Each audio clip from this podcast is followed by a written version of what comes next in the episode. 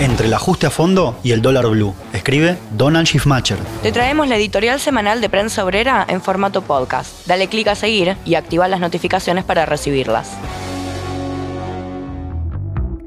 Para que no queden dudas de cuál es la real orientación del gobierno, el ajuste se hace sentir, y en esto la oposición acuerda. 154.441 personas no han realizado la validación de identidad y por lo tanto están sujetas a la suspensión del programa Potencial Trabajo a partir de lo que se conoce como la liquidación del mes de enero. La ministra Tolosa Paz, desde la Casa Rosada, anunció la suspensión del cobro y futuro despido del programa Potenciar Trabajo a 160.000 familias por no haber hecho validación de datos exclusivas por Internet, en un país donde la población está hundida en la pobreza y carece de servicios básicos. Esta ofensiva contra los que menos tienen es precedida y acompañada por el ataque que esgrimieron desde Cristina Fernández hasta la Reti Milei. Pero tenemos 1.300.000 planes hay algo que va a haber que revisar. A pedido del fondo y de sectores patronales, los políticos capitalistas como Ishi se quejan. Quieren pagar salarios de miseria que no compitan con programas sociales. Mientras el movimiento Evita y Barrios de Pie han salido a apoyar la suspensión y despidos del programa, la unidad piquetera se declara en estado de alerta y reclama una reunión a la ministra para que se convoque a cada uno de los afectados en su distrito. Se abra el programa a todos los que lo necesitan y se aumente el valor al monto de la canasta básica. El FMI le pedía al gobierno que dé bajas en los programas sociales.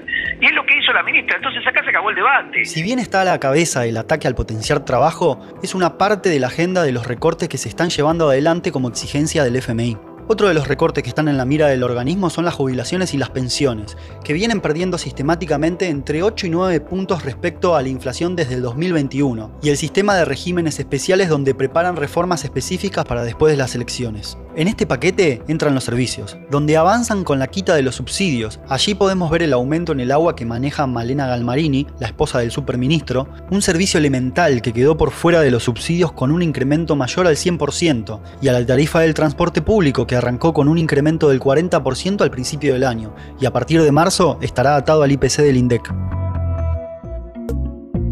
En los últimos días, el gobierno nacional sumó a los camioneros, a los piqueteros oficialistas y a otros gremios para intentar controlar los precios. Ya tiene el rechazo de los supermercadistas, que amenazaron con bajarse del programa, y otros tantos, que todavía no ingresaron directamente, plantean que no van a ingresar en estas condiciones. El paquete del control de precios, con la intención de frenar la inflación, viene de la mano de un cepo a las paritarias que intenta poner un techo del 60% con una cláusula de revisión a los seis meses. Todos los cálculos pronostican una inflación que podría superar el 100% anual. Los gremios tienen muchas dificultades para aceptar este techo, aunque Fernández, de la UTA, se encamina a cerrar un 31% para el primer semestre.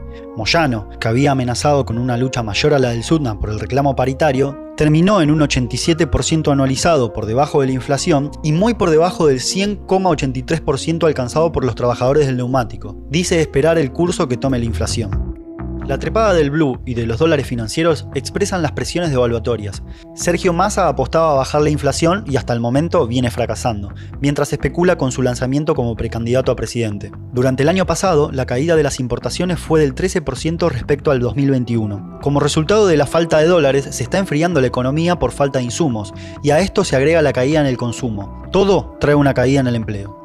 La sequía afecta a la cosecha, la cual sería la más baja en los últimos 60 años.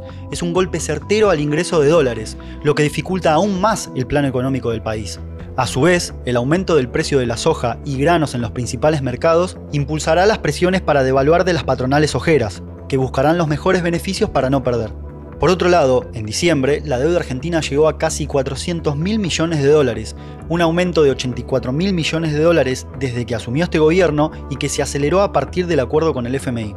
Mientras tanto, Massa anuncia una recompra de mil millones de dólares de deuda externa, planteando que en los próximos meses tomará medidas similares como una señal a los mercados. La oposición patronal no está mejor parada.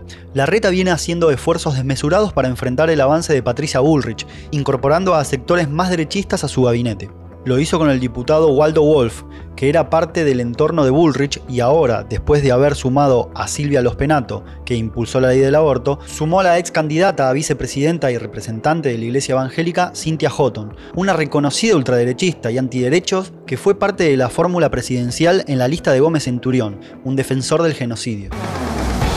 El año arranca con los piqueteros en la calle, llevando adelante la lucha contra los ataques del gobierno a sus reivindicaciones, con la lucha de los portuarios de Rosario que pelean por sus condiciones de trabajo y que acaban de ser reprimidos. El próximo 11 de febrero el Partido Obrero desarrollará un plenario nacional abierto a luchadoras y luchadores de todo el país para intensificar su campaña por un Congreso del Frente de Izquierda Unidad que pueda votar un programa de salida a la crisis, con las campañas y candidaturas que llevan adelante esta perspectiva, porque los trabajadores necesitamos una agenda propia.